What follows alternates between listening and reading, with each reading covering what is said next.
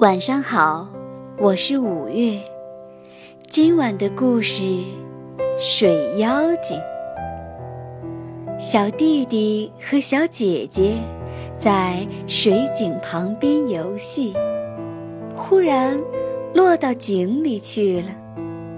井底有一个水妖精，他说：“现在你们是我的了。”现在你们要好好的替我做工。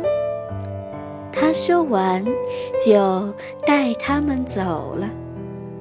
水妖精把又乱又坏的线拿给女孩纺，又叫她用有洞的桶打水。他叫男孩用很钝的斧头砍树。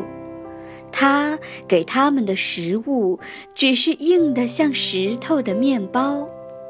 最后，孩子们忍不住了。等到一个礼拜日，水妖精到教堂去的时候，他们逃走了。等水妖精回来，看见小孩子们跑了。就迈着大步去追他们。孩子们老远看见了他，女孩就丢了一把刷子到后面，变成一座很大的刷子山，上面啊长着几千根刺。水妖精费了很大的力爬了上去，尖刺的它哇哇大叫。他咬着牙，好不容易才翻了过去。孩子们看见水妖精爬过了刷子山，男孩又丢了一把梳子到后面，变成了更大的梳子山，上面长着几万根尖齿。但是水妖精知道怎样爬。最后，他又爬了过去。女孩又丢了一面镜子到后面，变成了镜子山，非常光滑。